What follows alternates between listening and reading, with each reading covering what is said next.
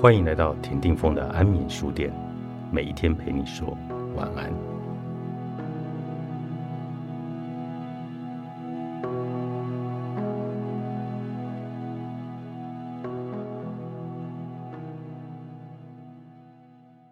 破坏孩子自我肯定感的诅咒话语，就是去读书。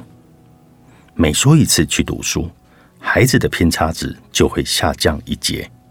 虽然这一句警语有一些夸大，但是也并非无中生有，因为去读书确实拥有足以造成如此结果的负能量。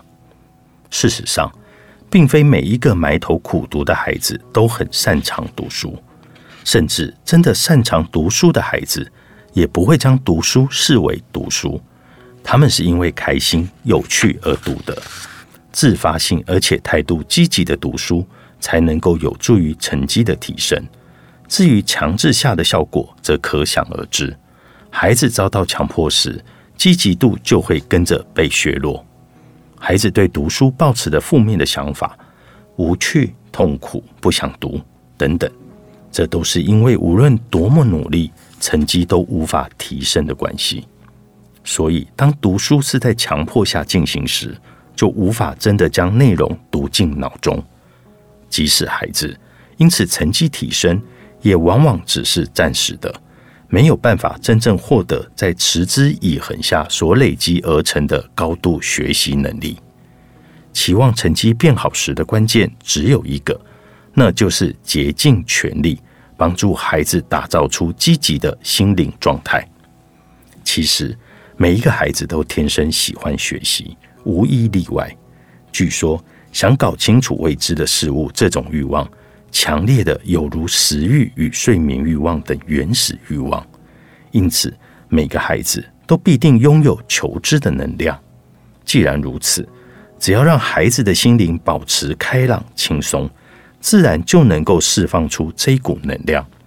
但是，当父母以歇斯底里的态度反复要求孩子去读书，就会冻结孩子的求知能量。如此一来，孩子的内心就会变得萎缩。一旦内心开始萎缩，就会对读书失去了兴趣，偏差值当然也就跟着降低。听到“快点”这种命令语句，遭人强迫从事某事时，根本提不起劲，也很正常。不强迫孩子去做讨厌的事情，不要酸言酸语，不要一直生气，光是这样。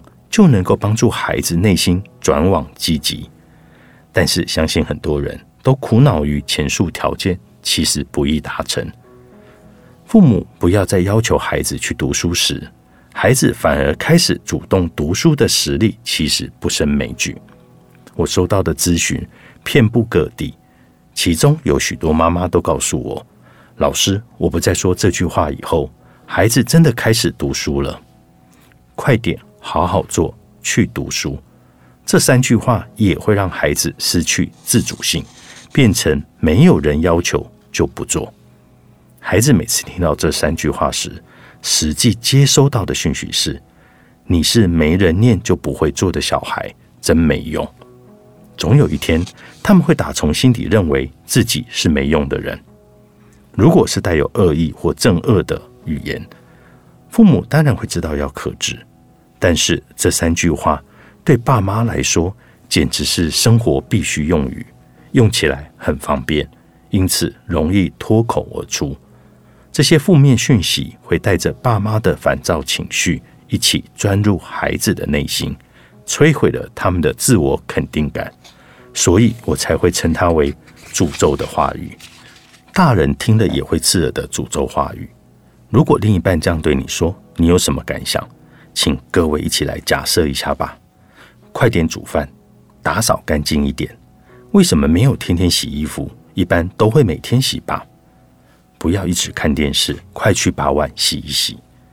如果另一半用这种高高在上又自以为是的语气，不耐烦的对自己这么说的话，会怎么样呢？各位能够愉快的做家事或工作吗？我已经赶着在煮饭了。干净是怎样的干净法？我已经在做了，大家都怎样？我有自己的步调，是否会像这样子怒火攻心呢？不仅干劲会减少，即使程度不严重，仍然很难会有好心情吧？孩子们当然也是如此的。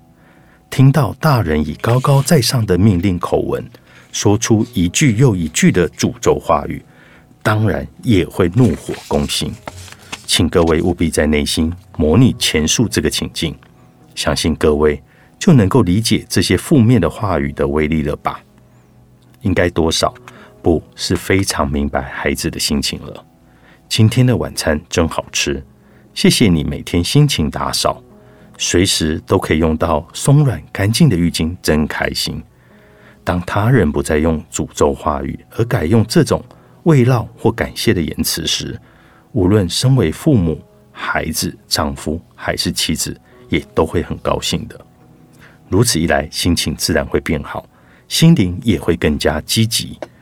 想要提升孩子的自我肯定感与成绩，充满正能量的内心是不可或缺的。因为当人类的心灵感到满足时，面对不想做的事情，也能够萌生事事也无妨的念头，而且拥有转换心境的包容心态。话语的力量，既可以产生负面结果，但也能够产生同等的正面效果。让孩子心智坚定又自信的十句话，作者石田胜纪，采石文化出版。